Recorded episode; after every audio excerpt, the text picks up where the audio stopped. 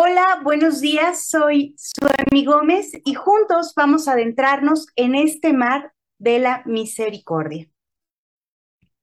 La semana pasada hablamos de las palabras que Jesús le dijo a Santa Faustina. Hija mía, si por medio de ti exijo de los hombres el culto a mi misericordia, tú debes ser la primera en distinguirte por la confianza en mi misericordia. Exijo de ti obras de misericordia que deben surgir del amor hacia mí. Debes mostrar misericordia al prójimo, siempre y en todas partes. No puedes dejar de hacerlo, ni excusarte, ni justificarte. Te doy tres formas de ejercer misericordia al prójimo. La primera, la acción. La segunda, la palabra. Y la tercera, la oración. En estas tres formas está contenida la plenitud de la misericordia y es el testimonio irrefutable del amor hacia mí. De este modo, el alma alaba y adora mi misericordia. Sí, el primer domingo después de Pascua es la fiesta de la misericordia, pero también debe estar presente la acción. Y pido se rinda culto a mi misericordia con la solemne celebración de esta fiesta y con el culto a la imagen que ha sido pintada. A través de esta imagen concederé muchas gracias a las almas. Ella ha de recordar a los hombres las exigencias de mi misericordia, porque la fe sin obras, por fuerte que sea, es inútil. Estamos llamados a vivir en la misericordia y Jesús nos muestra tres formas concretas, la acción, la palabra y la oración. Que nuestras acciones sean misericordiosas, que cada una de nuestras acciones muestre un amor maduro, un amor que cuida, que responde por el prójimo, que respeta y que busca conocer al otro. Que nuestra palabra sea dulce como la miel, que sea amable, que edifique, que fortalezca, que sea semilla de amor y de bendición. Y que nuestra oración sea una oración de intercesión que vea por el otro. En esta mañana iniciemos orando juntos. Digamos en nombre del Padre, del Hijo, del Espíritu Santo. Amén. Ven, Espíritu Santo, llena los corazones de tus fieles y enciende en ellos el fuego de tu amor. Envía tu Espíritu Creador y renueva la faz de la tierra. Oh Dios, que has iluminado los corazones de tus hijos con la luz del Espíritu Santo, Haznos dóciles a sus inspiraciones, para gustar siempre el bien y gozar de su consuelo. Por Cristo nuestro Señor. Amén. Hoy vamos a hablar de las obras de la misericordia. El diccionario de la Real Academia de la Lengua Española tiene muchas definiciones para la palabra obra. Hoy nos centraremos en algunas que son de interés para nuestro tema. Primero, nos dice que es una cosa hecha o producida por alguien. Dos, que es lo que se hace en bien del prójimo. Tres, son cada uno de aquellos actos con que se socorre al necesitado, corporal o espiritualmente. Y cuatro, es una cosa que cuesta mucho trabajo y tiempo, o que es grande, perfecta y acabada en su línea. Pero veamos qué nos dice el magisterio. El Catecismo de la Iglesia Católica nos dice en el número 2447, las obras de misericordia son acciones caritativas mediante las cuales ayudamos a nuestro prójimo en sus necesidades corporales y espirituales. Instruir, aconsejar, consolar, confortar son obras espirituales de misericordia, como también lo son perdonar y sufrir con paciencia. Las obras de misericordia corporales consisten especialmente en dar de comer al hambriento, dar techo a quien no lo tiene, vestir al desnudo, visitar a los enfermos y a los presos, enterrar a los muertos. Y entre estas obras, participar a los pobres de los propios bienes es uno de los principales testimonios de la caridad fraterna. Y es una práctica que agrada a Dios. Veamos lo que nos dice Dios en su palabra. Por ejemplo, en el Evangelio de San Lucas, capítulo 3, verso 11, nos dice, El que tenga dos túnicas, que las reparta con el que no tiene. El que tenga para comer, que haga lo mismo. Y en el 41 nos dice, sin embargo, da limosna según tus facultades, y todo será puro para ustedes. En la carta a Santiago, capítulo 2, versos 15 y 18, del 15 al 18 nos dice, si el hermano o la hermana están desnudos y carecen de alimento cotidiano, y alguno de ustedes les dijera, vayan en paz que puedan calentarse y hartarse, pero no les dan con qué satisfacer la necesidad de su cuerpo, ¿qué provecho les vendría? Así también la fe. Si no tiene obras, es de suyo muerta. Muéstrame, sin las obras, tu fe, que yo, por mis obras, te mostraré la fe. La palabra de Dios es muy clara. Nos dice que una fe sin obras es una fe muerta. No podemos mostrar nuestra fe sin obras, pero con nuestras obras, con nuestra forma de actuar, podemos mostrar nuestra fe. En el DOCAT, que es un compendio de la doctrina social de la Iglesia, en el numeral 305 nos dice que ser cristiano no es un asunto privado. Nadie puede ser cristiano solo para su provecho personal.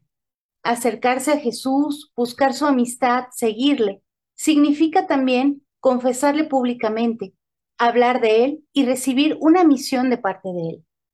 Jesús nos dice en el Evangelio San Mateo, capítulo 5, versos 14 y 15, ustedes son la luz del mundo. No se puede ocultar una ciudad situada en la cima de una montaña, y no se enciende una lámpara para esconderla dentro de un tiesto, sino que se la pone sobre el candelero para que ilumine a todos los que están en la casa. Cada uno de nosotros por nuestro bautismo y confirmación, aun cuando no hayamos recibido expresamente una misión como sacerdote, diácono, catequista o profesor de religión, somos embajadores y testigos del Evangelio. ¿Cómo podemos vivir estas obras de misericordia? Recordemos lo que nos dice el Yucat en el número 168. En vida de Jesús, las personas acudían en masa ante él porque buscaban su cercanía salvífica. También hoy lo podemos encontrar porque vive en su iglesia. En dos lugares nos garantiza su presencia, en el servicio a los más pobres y en la Eucaristía. Fíjate, un lugar donde Jesús nos garantiza que lo vamos a encontrar es en los más pobres. El amor a los pobres debe ser en todos los tiempos el distintivo de los cristianos. A los pobres no les corresponde sin más algún tipo de limosna. Ellos tienen derecho a la justicia. Los cristianos tenemos un deber especial de compartir nuestros bienes.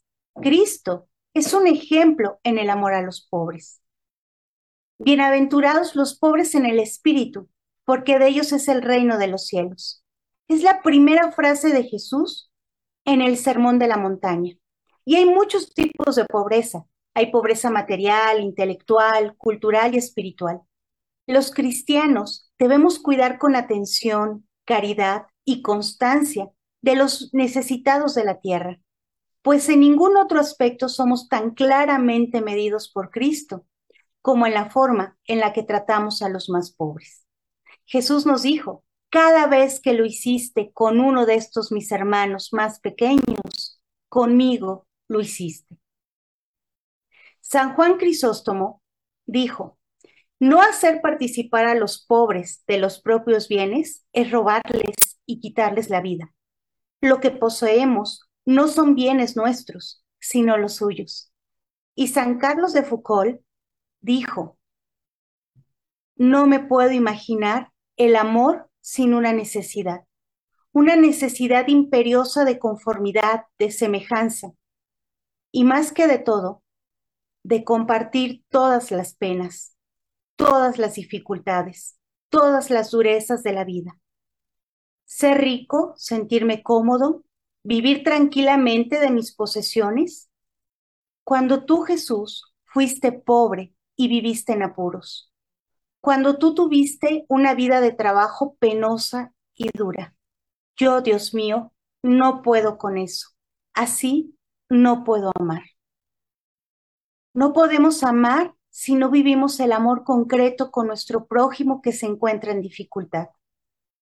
No hay nada que motive más profundamente que el amor, pero un amor maduro, un amor real, un amor que cuida, un amor que responde ante la necesidad del otro, un amor que respeta y conoce a su prójimo. Quien ama puede hacer grandes obras y recorrer extensas distancias. Por eso, el primer paso consiste en construir una intensa relación personal con Jesús, desarrollar un amor cada vez más profundo a la iglesia y llevar una vida social comprometida. Y con social me refiero a una vida comprometida con los más pequeños, por los que tanto amor sentía Jesús.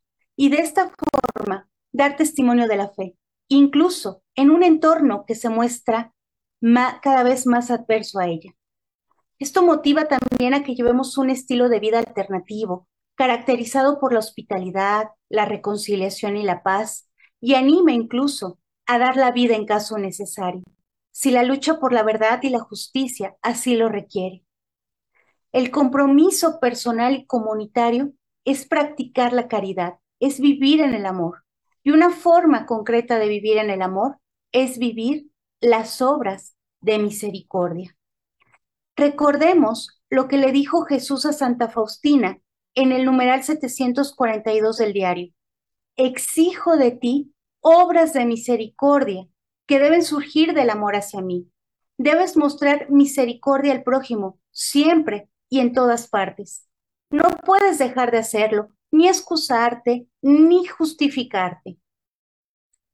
Jesús también nos habla de ello y nos dice en el Evangelio de San Mateo, capítulo 25, versos 31 al 46.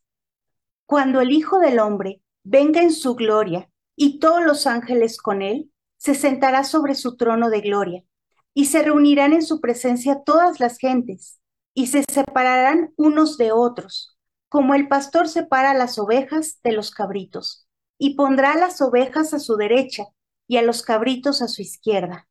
Entonces dirá el rey a los que están a su derecha, vengan, benditos de mi Padre, tomen posesión del reino preparado para ustedes desde la creación del mundo. Porque tuve hambre y me diste de comer, tuve sed y me diste de beber, peregriné y me acogiste, estaba desnudo y me vestiste, enfermo y me visitaste, preso y viniste a verme. Y le responderán los justos, Señor, ¿cuándo te vimos hambriento y te alimentamos? sediento y te dimos de beber. Cuando te vimos peregrino y te acogimos, desnudo y te vestimos. Cuando te vimos enfermo o en la cárcel y fuimos a verte.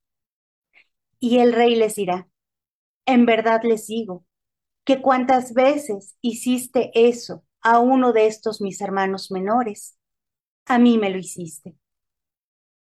Y dirá a los de izquierda, apártense de mí, malditos, al fuego eterno, preparado para el diablo y para sus ángeles, porque tuve hambre y no me diste de comer, tuve sed y no me diste de beber, fui peregrino y no me alojaste, estuve desnudo y no me vestiste, enfermo y en la cárcel y no me visitaste.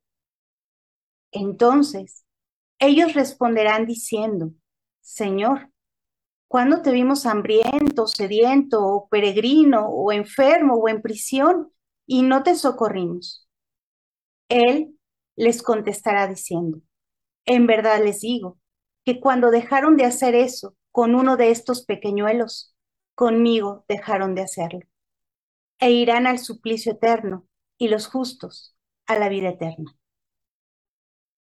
San Juan de la Cruz lo expresó de la siguiente manera al atardecer de nuestra vida, seremos juzgados sobre el amor. Y el Papa Francisco nos recuerda que el amor concreto está con el prójimo en dificultad. Vivir las obras de misericordia es una exigencia de la fe y de la caridad, pero también incluyen una promesa. Nos dice la palabra de Dios en el libro de Isaías, capítulo 58, versos del 6 al 8. Este es el ayuno que yo deseo, romper las cadenas injustas, soltar las coyundas del yugo, dejar libres a los maltratados y arrancar todo yugo, compartir tu pan con el hambriento, acoger en tu hogar a los sin techo, vestir a los que veas desnudos y no abandonar a tus semejantes. Así surgirá tu luz como la aurora y tu herida se curará rápidamente. Tus justas acciones te precederán, te seguirá la gloria de Yahvé. Cuando nosotros somos misericordiosos, cuando vivimos en nuestras acciones la misericordia, nuestras heridas se curan rápidamente. A veces buscamos muchas maneras de sanar nuestras heridas y la palabra de Dios nos está dando la medicina. Hacer obras de misericordia. Cuando nosotros sanamos a otros, somos sanados. Cuando nosotros amamos con un amor que cuida, que responde ante la necesidad del otro, que lo respeta. Cuando vivimos hacia el amor, en ese momento nosotros recibimos también sanación. ¿Y quién necesita de nuestra ayuda? ¿Quién es nuestro prójimo? ¿Quién es el más necesitado? El Yucat en el numeral 449 nos dice que hay pobreza material, intelectual, cultural y espiritual, y que todos los cristianos debemos cuidar con atención, caridad y constancia de los necesitados de la tierra, pues en ningún otro aspecto tan claramente somos medidos por Cristo como en la forma en la que tratamos a los pobres. Jesús nos dice, cada vez que lo hiciste con uno de estos mis hermanos más pequeños, conmigo lo hiciste. Hay un gesto muy significativo y profundo que tenía Madre Teresa de Calcuta con las aspirantes que llegaba a su congregación. Cuando llegaba un aspirante, la tomaba parte y extendía su mano derecha, y luego doblaba los cinco dedos uno a uno, diciendo a la vez con cada dedo una palabra. A, mi, me, lo hiciste. Las cinco palabras de Jesús en el Evangelio San Mateo, capítulo 25, verso 40. Estas palabras y este pequeño gesto eran y son para las hermanas el gran remedio en la lucha interior contra la repugnancia y el rechazo en el servicio a los enfermos y a los moribundos. Hoy vamos a hablar de las obras de misericordia. Tenemos siete corporales y siete espirituales. Las obras de misericordia corporales consisten especialmente en dar de comer al hambriento, dar techo a quien no lo tiene, vestir al desnudo, visitar a los enfermos y a los presos y enterrar a los muertos. Veamos cada una dar de comer al hambriento. El hambre es una realidad que vivimos hoy a nivel global. Entre un cuarto y un tercio de los alimentos producidos anualmente para el consumo humano se pierde o desperdicia. Esto equivale a cerca de 1.300 millones de toneladas de alimentos, lo que incluye el 30% de los cereales, entre el 40 y el 50% ciento de las raíces, frutas, hortalizas y semillas, el 20% de la carne y productos lácteos y el 35% de los pescados. La FAO calcula que dichos alimentos serían suficientes para alimentar a 2 mil millones de personas. El Papa Francisco denuncia esta situación en el numeral 189 de Fratelli Tutti Todavía estamos lejos de una globalización de los derechos humanos más básicos. Por eso, la política mundial no puede dejar de colocar entre sus objetivos principales e imperiosos el de acabar eficazmente con el hambre. Porque cuando la especulación financiera condiciona el precio de los alimentos, tratándolos como cualquier mercancía, millones de personas sufren y mueren de hambre. Por otra parte, se desechan toneladas de alimentos. Esto constituye un verdadero escándalo. El hambre es criminal. La alimentación es un derecho inalienable. mientras muchas veces nos enfrascamos en discusiones semánticas o ideológicas, permitimos que todavía hoy haya hermanas y hermanos que mueran de hambre o de sed, sin un techo o sin acceso al cuidado de la salud. ¿Qué podemos hacer tú y yo en nuestro día a día para alimentar al hambriento? Podemos partir desde dar de comer a nuestra familia con un trabajo honesto, preparar los alimentos con amor y de forma saludable, preparar los alimentos justos, evitando el desperdicio, llevar despensas a las familias más necesitadas, preparar un box lunch para las personas que están en situación de calle, entre otras cosas. Y ante todo esto que podemos hacer, veamos en especial dos recomendaciones de la palabra de Dios. La primera está en Proverbios, capítulo 22, verso 9. Al de mirada bondadosa es bendecido, porque da al pobre de su pan. Algo muy importante es dar de comer con una mirada bondadosa, tratando al otro con el respeto y la dignidad que les son propias por ser hijos de Dios.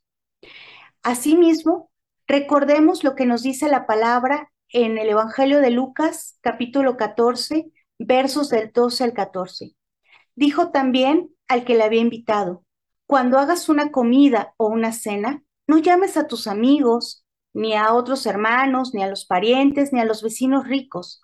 No sea que ellos, a su vez, te inviten y tengas ya tu recompensa. Cuando hagas una comida, llama a los pobres, a los tullidos, a los cojos y a los ciegos, y tendrás la dicha de que no puedan pagarte, porque recibirás la recompensa en la resurrección de los justos compartamos los alimentos con quien no puede devolvernos el favor o pagarnos.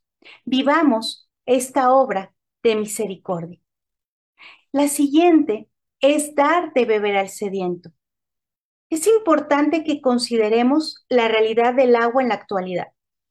El Papa Francisco nos habla de este tema en la carta encíclica Laudato Si, en los numerales del 27 al 31, y nos dice que el agua potable y limpia representa una cuestión de primera importancia, porque es indispensable para la vida humana y para sustentar los ecosistemas terrestres y acuáticos. Las fuentes de agua dulce abastecen a sectores sanitarios, agropecuarios e industriales. Y la provisión de agua permaneció relativamente constante durante mucho tiempo, pero ahora en muchos lugares la demanda supera la oferta sostenible con graves consecuencias a corto y a largo término. Grandes ciudades que dependen de un importante nivel de almacenamiento de agua sufren periodos de disminución del recurso, que en los momentos críticos no se administra siempre con una adecuada gobernanza y con imparcialidad. La pobreza del agua social se da especialmente en África, donde grandes sectores de la población no acceden al agua potable segura o padecen sequías que dificultan la producción de alimentos. En algunos países hay regiones con abundante agua y al mismo tiempo otras que padecen grave escasez.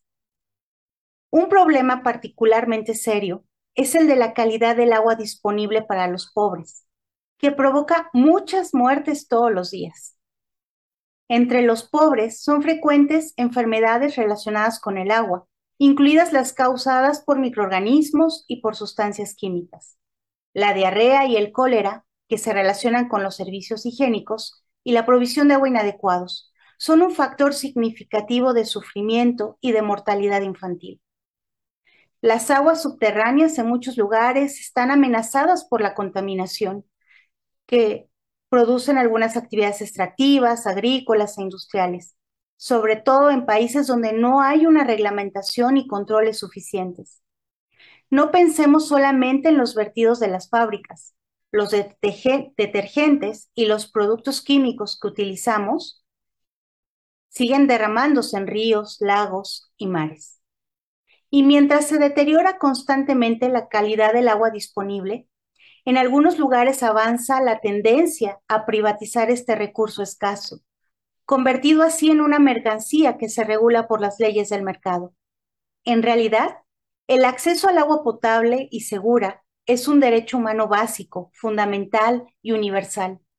porque determina la sobrevivencia de las personas y por lo tanto es condición para el ejercicio de los demás derechos humanos.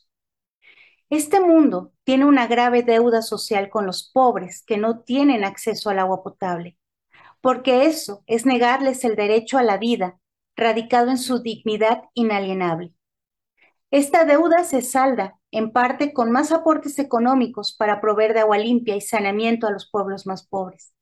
Pero también se advierte un derroche de agua, no en países desarrollados, sino también en aquellos menos desarrollados que poseen grandes reservas. Esto muestra que el problema del agua es parte, una cuestión educativa y cultural, porque no hay conciencia de la gravedad de estas conductas en un contexto de gran inequidad. Una mayor escasez de agua provocará el aumento del costo de los alimentos y de distintos productos que dependen de su uso.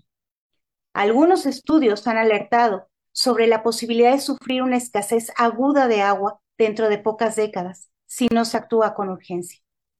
Los impactos ambientales podrían afectar a miles de millones de personas, pero es previsible que el control del agua por parte de grandes empresas mundiales se convierta en una de las principales fuentes de conflicto de este siglo. ¿Qué podemos hacer tú y yo en nuestro día a día para cuidar de este recurso tan valioso? ¿Cómo es nuestra relación con el agua? ¿En casa? ¿La cuidamos o la desperdiciamos? ¿Contribuimos a la, a la contaminación o contribuimos a mantener limpio nuestro planeta? Todo lo que hacemos tiene un efecto en los demás. Nos demos cuenta, no. Recordemos que todo está conectado. Por eso se requiere una preocupación por el ambiente, unida a un amor sincero hacia los seres humanos y a un constante compromiso ante los problemas de la sociedad.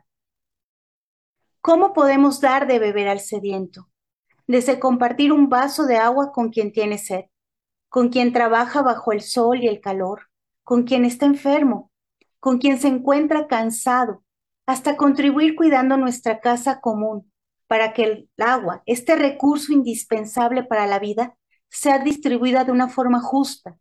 Cuidar de nuestra casa común para no contaminarla, cuidar de nuestros lagos, ríos, manantiales y mares. Recordemos lo que nos dice la palabra de Dios en el Evangelio de San Mateo, capítulo 10, verso 42. Y el que diere de beber a uno de estos pequeños solo un vaso de agua fresca en razón de discípulo, en verdad les digo que no perderá su recompensa.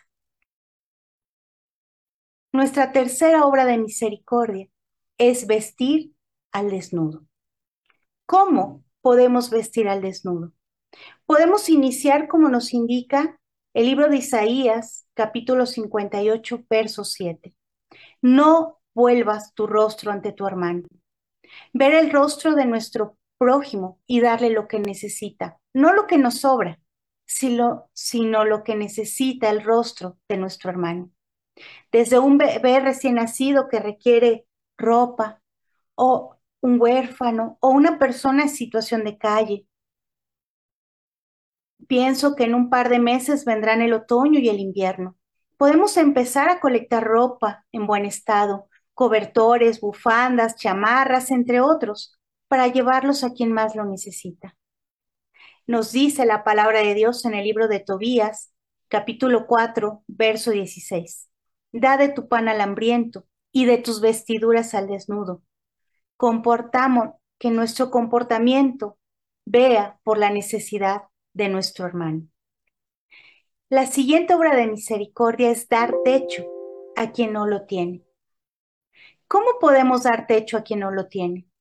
La palabra de Dios nos habla en muchas ocasiones de la importancia de ser hospitalarios con los demás y de las bendiciones que se reciben al serlo.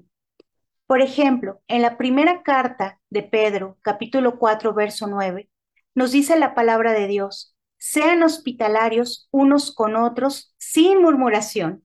Y nos recuerda que cuando recibamos a alguien en nuestro hogar, lo hagamos con una buena actitud, sin murmurar, sin hablar mal de quien nos visita. Y en la carta a los Hebreos, capítulo 13, verso 2, nos recuerda, no se olviden de la hospitalidad, pues por ella algunos, sin saberlo, hospedaron a ángeles. Nuestra siguiente obra de misericordia corporal es visitar a los enfermos.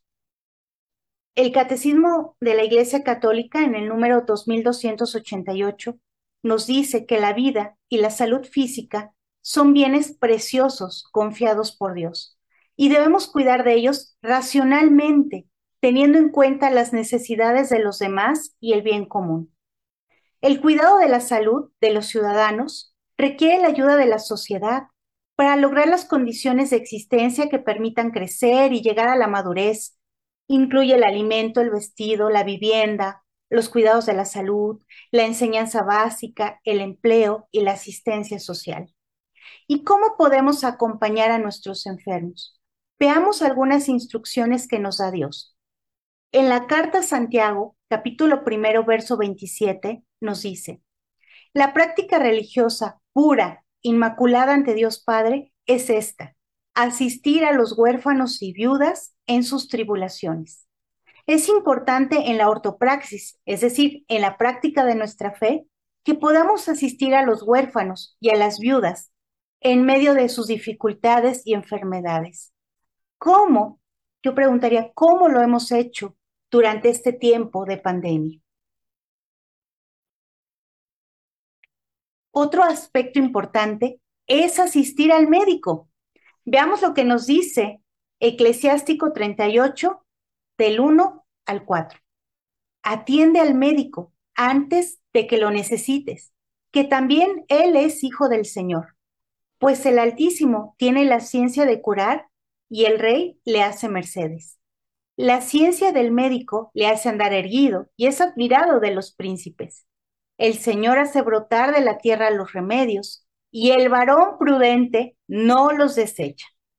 Es importante que en la enfermedad acudamos al médico y que sigamos sus instrucciones. Además, también somos invitados a acompañar a nuestros enfermos con la oración y con el sacramento de la unción. La palabra de Dios nos dice en la carta a Santiago, capítulo 5, versos 14 y 15. ¿Alguno entre ustedes enferma? Hagan llamar a los presbíteros de la iglesia y oren sobre él ungiéndole con óleo en nombre del Señor. Y la oración de la fe salvará al enfermo, y el Señor le hará levantarse, y los pecados que hubiere cometido le serán perdonados. El Catecismo de la Iglesia nos dice que la gracia especial del sacramento de la unción de los enfermos tiene como efectos que el enfermo se una a la pasión de Cristo para su bien y el de toda su iglesia, también le va a dar el consuelo, la paz y el ánimo para soportar cristianamente los, los sufrimientos de la enfermedad o de la vejez. Además, el perdón de los pecados si el enfermo no ha podido obtenerlo por el sacramento de la penitencia. También el restablecimiento de la salud corporal sin conviene a la salud espiritual. A veces nos da miedo porque pensamos que al eh, llevar al sacerdote para que le dé la unción de los enfermos, quiere decir que se va a morir. Pero no, aquí nos dice que incluso puede el sacramento propiciar el restablecimiento de la salud corporal.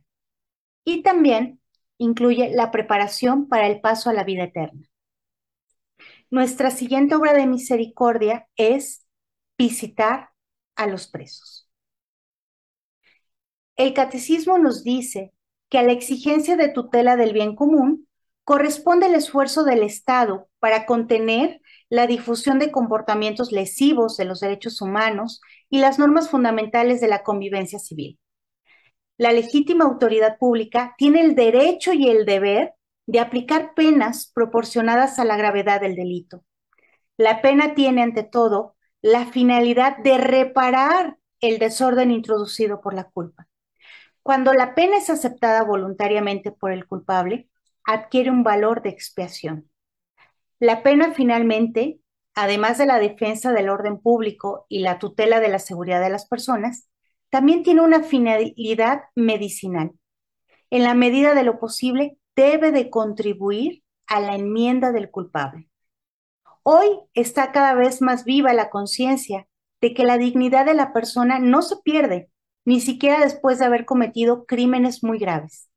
Además, Tenemos una nueva comprensión acerca del sentido de las sanciones penales por parte del Estado. En fin, se han implementado sistemas de detección más, de detención más eficaces que garantizan la necesaria defensa de los ciudadanos, pero que al mismo tiempo no quita al reo la posibilidad de redimirse definitivamente. Y es la misma palabra de Dios en la carta a los Hebreos, capítulo 13, verso 3, que nos invita, que nos dice, acuérdense de los presos, como si estuvieran presos con ellos, y de los que son maltratados, pensando que también ustedes tienen un cuerpo.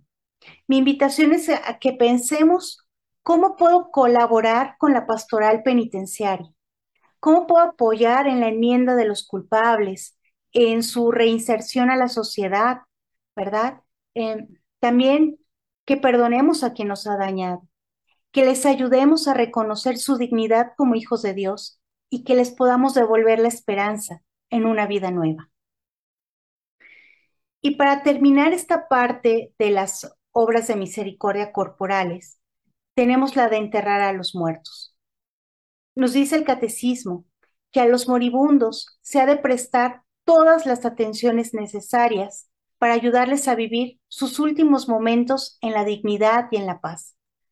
Deben ser ayudados por la oración de sus parientes, los cuales cuidarán que los enfermos reciban a tiempo los sacramentos que preparan para el encuentro con el Dios vivo, y que los cuerpos de los difuntos deben ser tratados con respeto y con caridad en la fe y en la esperanza de la resurrección. Enterrar a los muertos es una obra de misericordia corporal que honra a los hijos de Dios, que son templos del Espíritu Santo. Y también nos dice la palabra de Dios en Eclesiástico 38, versos del 16 al 20. Hijo mío, llora sobre el muerto, haz luto y canta lamentaciones, amortájale según su condición y no dejes de darle sepultura. Llora amargo llanto suspira ardientemente y según la condición del muerto, a su duelo. Un día o dos para no ser puesto en lenguas. Y luego, consuélate y da fin a tu tristeza, porque la tristeza origina la muerte y la tristeza del corazón consume el vigor. Con la sepultura del muerto debe cesar la tristeza, pues la vida afligida hace mal. Pues con esto hemos visto a grandes rasgos las obras de misericordia corporales. Ahora veamos cuáles son las obras de misericordia espirituales. Son instruir, aconsejar, consolar, confortar. Estas son obras espirituales de misericordia y también lo son perdonar y sufrir con paciencia. Veamos brevemente cada una. La primera es enseñar a quien no sabe. Nosotros somos seres bio, psico, espirituales y parte de nuestros derechos es nuestro desarrollo integral. Es decir, que podamos desarrollar y crecer en cada una de estas áreas, en nuestra parte biológica, en nuestra parte psicológica, en nuestra parte social y en nuestra parte espiritual. Y para esto es muy importante el papel de la educación. El psiquiatra Eric Fromm nos dice que la educación significa ayudar al niño a realizar sus potencialidades.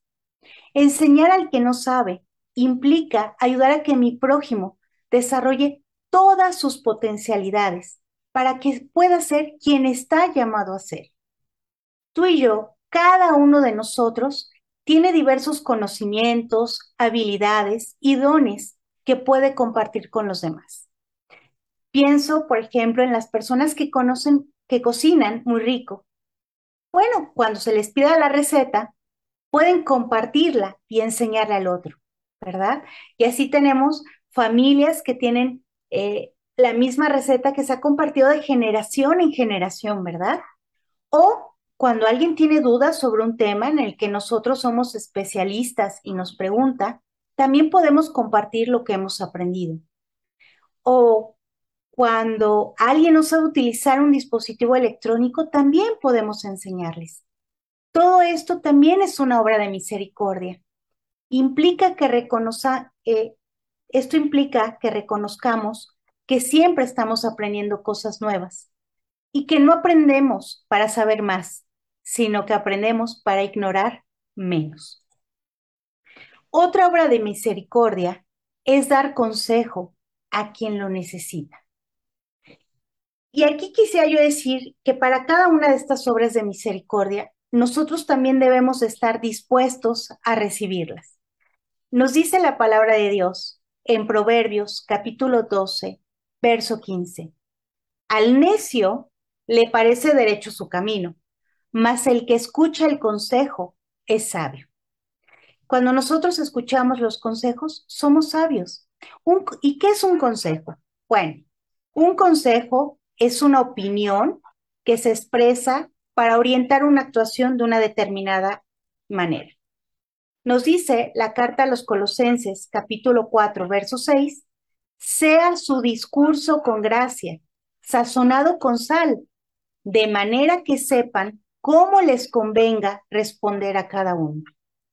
Es muy importante que nosotros aprendamos primero a escuchar los consejos sabios para tomar buenas decisiones. No todos los consejos son sabios, por eso necesitamos aprender a escuchar para que podamos detectar los que son sabios y podamos tener buenas decisiones. Y también es muy importante que cuando nosotros aconsejemos a otro, primero escuchemos atentamente para que podamos conocer todas las circunstancias y así tengamos elementos para dar opiniones más sabias y más asertivas. Nuestra siguiente obra de misericordia es consolar al afligido. La palabra consolar significa aliviar la pena o la aflicción de alguien. Algo súper importante que necesitamos saber es que Dios, Espíritu Santo, es el consolador es quien sana nuestras heridas y alivia nuestras aflicciones. Nosotros podemos y estamos llamados a consolar a quien está en aflicción. ¿Y cómo lo podemos hacer? Pues escuchando de una forma abierta y activa, permitiendo que la persona exprese lo que siente. A veces nos ponemos un poco nerviosos y le decimos, no llores, no te enojes, pero eso no ayuda. Lo que ayuda es que la persona pueda expresar su emoción y que cuando la exprese seamos nosotros empáticos, evitando frases cliché o que están hechas, evitando decir comentarios que aumenten su culpa o que revictimicen a la persona, sino que el consolar implica respetar y acompañar el proceso de mi prójimo. Cada uno de nosotros tiene su propio proceso, por eso evitemos comparar y también algo que nos puede ayudar es preguntarle, ¿qué puedo hacer por ti? ¿Qué necesitas? A veces lo que más necesitan es que los escuchemos. Bien, nuestra siguiente obra de misericordia es corregir al pecador. La palabra de Dios nos habla sobre la importancia de la corrección. En Proverbios capítulo 3, versos del 11 al 12, nos dice, no desdeñes, hijo mío, la corrección de tu Dios. No te enoje que te corrijan, porque al que Yahvé ama, le corrige. Y aflige al hijo que le es más caro. Para aprender a corregir al otro, primero nosotros necesitamos ser dóciles a la corrección que nos hacen. Reconocer nuestro propio pecado, nuestras faltas y debilidades con un corazón sencillo y dócil a lo que Dios nos pide. Y con ese corazón dócil podemos acompañar el proceso de nuestros hermanos. Jesús nos mostró cómo corregir con amor y con verdad. Tienen que ir las dos, porque cuando ponemos a la verdad sin amor, lastimamos al otro. Sin embargo, cuando la verdad va acompañada del amor, está sana. En el Evangelio de San Mateo, capítulo 18, versos del 15 al 17, Jesús nos indica cómo debe ser la corrección fraterna. Si pecara tu hermano contra ti, ve y repréndele a solas. Si te escucha, habrás ganado un hermano. La corrección siempre es en privado y la felicitación en público. y además nos indica que si no nos escucha, podemos ir con uno o dos personas más para que eh, con testigos se muestre el error, ¿verdad? Y luego dice, si lo desoyere, comunícalo a la iglesia, y si la iglesia desoye, sea para ti como un gentil o publicano. Entonces, aquí nos indica cómo corregir al otro. Y lo primero es ir y hablarlo a solas. Y recuerda que siempre que hay que corregir con amor y con verdad. La siguiente obra de misericordia es perdonar al ofensor. Perdonar significa quitar la deuda, ofensa, falta, delito u otra cosa. El perdonar no es un sentimiento o emoción. Perdonar es una decisión, es un acto voluntad que nos hace libres. La palabra de Dios nos invita a perdonar en la carta a los Efesios capítulo 4, verso 32. Sean más bien unos para otros bondadosos, compasivos y perdónense los unos a los otros, como Dios los ha perdonado en Cristo. El perdonar es liberar al otro de la deuda que tiene con nosotros. En ocasiones, perdonar no significa restaurar la relación. Por ejemplo, una persona que sufre violencia puede perdonar a su agresor, pero perdonar no significa que ponga en riesgo su vida y permita que la violente. Cuando perdonamos, liberamos al otro de la deuda y nos liberamos a nosotros mismos del rencor. Jesús nos invita a perdonar al otro para que nosotros también recibamos perdón. Nuestra siguiente obra de misericordia es sufrir la injusticia con paciencia. ¿Qué es la paciencia? La paciencia es la capacidad de padecer o soportar algo sin alterarse. En la carta a los Efesios capítulo 4 versos del 1 al 2 nos dice, así pues, los exhorto yo a andar de una manera digna de la vocación con que fueron llamados, con toda humildad, mansedumbre y paciencia, soportándose los unos a los otros con amor, solícitos a conservar la unidad del Espíritu mediante el vínculo de la paz. La paciencia está muy relacionada con la humildad y con la templanza, que las emociones no nos dominen, sino nosotros a ellas. Por ello, nos dice Proverbios capítulo 16, verso 32, Mejor que el valiente es el paciente, y el que sabe dominarse vale más que el que conquista una ciudad. Estamos llamados a ser pacientes, tolerantes, a tener templanza para sembrar paz. Por ejemplo, cuando vamos en medio del tráfico y alguien se nos cierra en el auto, estamos llamados a la paciencia. Cuando nuestro hijo o nuestra hija está frustrado y a punto de explotar en un berrinche, estamos llamados a la paciencia. Cuando algo nos molesta, antes de dejarnos llevar por un arranque de ira, estamos llamados a vivir la paciencia. Y por último, y no menos importante, nuestra siguiente obra de misericordia es rezar por vivos y difuntos. La carta a los Efesios, capítulo 6, verso 18, nos dice, con toda suerte de oraciones y plegarias, orando en todo tiempo en espíritu, y para ello velando con toda perseverancia y súplica por todos los santos Asimismo, en la primera carta a Timoteo, capítulo 2, verso 1, ante todo te ruego que se hagan peticiones, oraciones, súplicas y acciones de gracias por todos los hombres.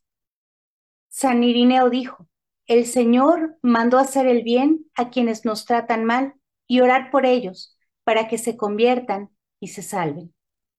La oración fomenta una mirada que nos hace descubrir en cada cosa el reflejo del Creador y en cada persona su imagen viviente. Esta mirada se deja interpelar por todas las situaciones para buscar un sentido y encontrar en el rostro de cada persona una llamada a la mutua consideración, al diálogo y a la, a la solidaridad. Para concluir, recordemos que hoy vimos que las obras de misericordia son acciones caritativas mediante las cuales ayudamos a nuestro prójimo en sus necesidades corporales y espirituales. Instruir, aconsejar, consolar, confortar son obras espirituales de misericordia, como también lo son perdonar y sufrir con paciencia. Las obras de misericordia corporales consisten especialmente en dar de comer al hambriento y, dar de beber al sediento, dar techo a quien no lo tiene, vestir al desnudo, visitar a los enfermos y a los presos, y enterrar a los muertos. La palabra de Dios es muy clara. Nos dice que una fe sin obras es una fe muerta. No podemos mostrar nuestra fe sin las obras, pero con nuestras obras podemos mostrar nuestra fe. Recordemos este gesto de Madre Teresa de Calcuta, ¿verdad? Que cuando llegaba un aspirante la tomaba parte y extendía su mano derecha y luego doblaba los cinco dedos, uno a uno, diciendo a la vez con cada dedo una palabra. A, mi, me, lo hiciste. Las cinco palabras que nos dirá Jesús en el juicio final. Estas palabras y este pequeño gesto eran y son para las hermanas el gran remedio en la lucha interior contra la repugnancia y el rechazo en el servicio a los enfermos y a los moribundos.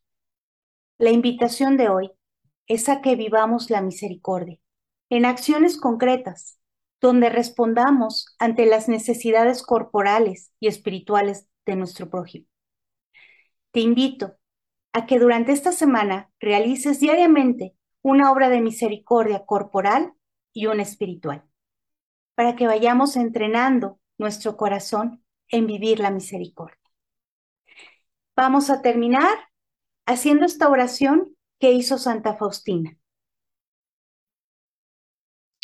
¿Cuántas veces respira mi pecho?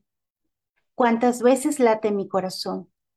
¿Cuántas veces pulsa la sangre en mi cuerpo? Esa cantidad por mil es el número de veces que deseo glorificar tu misericordia, oh Santísima Trinidad. Deseo transformarme toda en tu misericordia y ser un vivo reflejo de ti, oh Señor.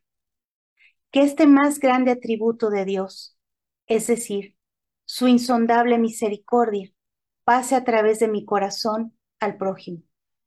Ayúdame, oh Señor, a que mis ojos sean misericordiosos, para que yo jamás recele o juzgue según las apariencias, sino que busque lo bello en el alma de mi prójimo y acuda a ayudarla. Ayúdame a que mis oídos sean misericordiosos, para que tome en cuenta las necesidades de mi prójimo y no sea indiferente a sus penas y gemidos. Ayúdame, oh Señor, a que mi lengua sea misericordiosa, para que jamás hable negativamente de mi prójimo, sino que tenga una palabra de consuelo y de perdón para todos. Ayúdame, oh Señor, a que mis manos sean misericordiosas y llenas de buenas obras, para que sepa hacer solo el bien a mi prójimo y cargue sobre mí las tareas más difíciles y más penosas.